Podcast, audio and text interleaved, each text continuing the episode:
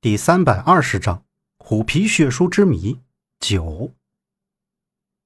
人们总常说“眼见为实，耳听为虚”，可事情往往不是我们所看到的那么简单。而我们眼睛所看到的大部分事物的表象，不一定是真相。杨木让自己冷静，抱着头，凝视着自己扔在地上的带血的牙刷。牙刷的尾部已经被鲜血浸透。上面还挂着自己的手印，他努力回忆刚才都发生了什么，但是酒劲还没有下去，他什么也想不起来。就听到张瑞雪在旁边喊他的名字，还有周围的人七嘴八舌的呼喊着。他觉得自己的记忆一时间混乱起来。没多久，救护车和警察都来了，新郎被抬进救护车里，而醉醺醺的杨木被带上了警车。杨木先是被关在了福安市的派出所，他坐在审讯桌前，依旧沉痛的头垂在案板上。砰砰砰！此时审讯室里就只剩下一身酒气的杨木和一个坐在对面看守的小警察。冰凉的手铐和自己身上的酒味都让杨木感觉很难受，使他不能平复情绪，不能正常的思考，就一直磕着自己的头。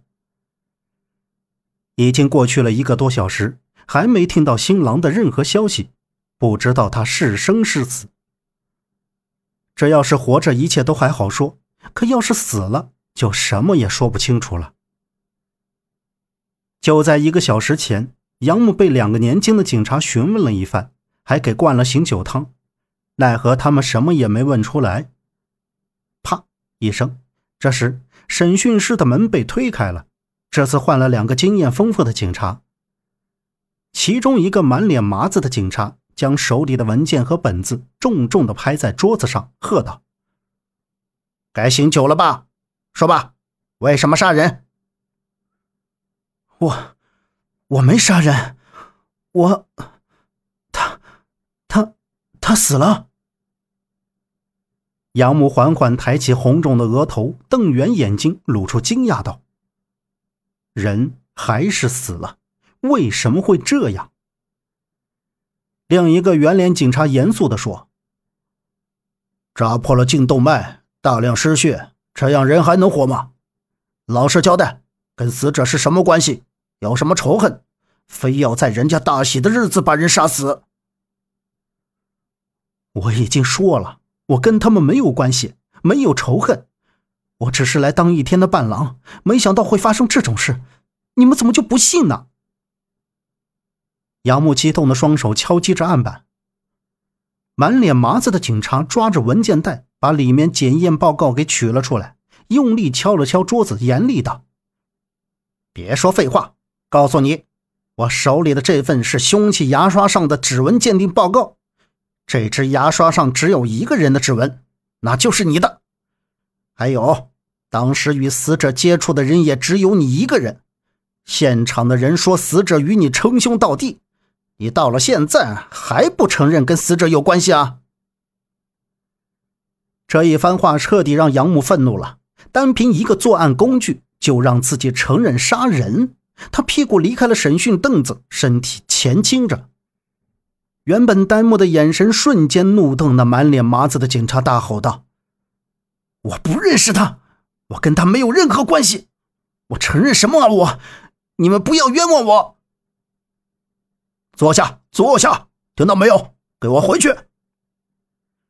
只见圆脸警察站起身，手指杨木，正颜厉色道：“杨木起身之后，头就开始发晕。随后，他磨光丑到，靠在案板上自己的那双手。”右手还沾着鲜红的血，手指在眼中恍惚间多了起来。多出来的手指为什么和自己的手掌皮肤不一样？不是，那不是新郎的。一瞬间，杨木好像想起了什么，他压低了自己的脑袋，磕在案板上，双手使劲挠着头发，哼声自语，大喝道：“ 有人，有人陷害我！”有人陷害我，为什么？他们为什么这么做？就在圆脸警察离开他身前的桌子要走过来的时候，审讯室的门响了。什么事儿？圆脸警察拉开门，冲着门外的人喝道：“副队长，有新的发现，还有这个。”门外的年轻警察将手里的文件拿给他。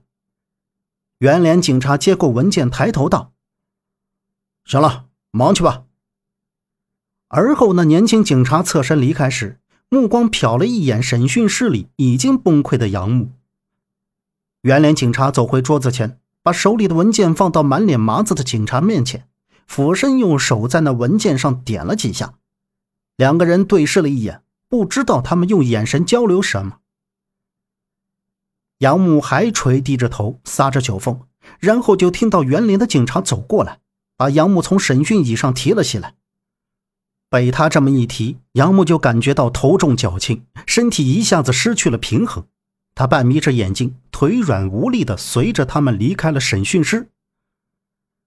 当杨木被放进一处空房间时，他躺在冰冷的床板上瑟瑟发抖，感到一股一股的凉意渗透皮肤，直入心脏。冷，冷。杨木双手抱怀蜷缩着，他毫无血色的嘴唇抖了两下，发出虚弱的声音。虽然他嘴里念着冷，但是浑身的汗水已经将他里面的白色衬衣浸透了。不知过了多久，杨木动了动身，下意识的用手摸了自己胸前的那个狼牙吊坠。然而，他眨了眨眼，扫向胸前，扑通就坐了起来，酒意、困意，甚至是倦感。全都没有了，他发愣的在衣服兜里、身上四处的翻找，狼牙吊坠不见了。怎怎么会不见了？去哪儿了？杨木神色慌张的跳下床板，找寻着夏洛伊送给他的狼牙吊坠。杨木挠着头，拍打着，使劲让自己回忆，回忆从饭桌到洗手间，到停电，再到进派出所。狼牙吊坠是什么时候离开自己身体的？杨木揉了揉太阳穴，拿起西装外套，一屁股坐到了床板上。难道是在新郎家停电的时候被撞掉了，掉在了走廊里？杨木在心中发出疑问，但他也不确定究竟是不是掉在那里了。啪！这时，房间的铁拉门打开了。哎，杨木是吧？出来！走！一名高扫门的警察站在门外喊着。离开房间，杨木无精打采地跟在那名警察的身后，走出拘留所大门。大门口前停着一辆警车，那名警察把杨木送上警车就回去了。杨木扫着乌漆墨黑的警车里，他的身旁坐着一个人，前面的驾驶位和副驾驶坐着两个人，都穿着警服。片刻，车子发动，驶出拘留所这条道。本集播讲完毕，感谢您的收听。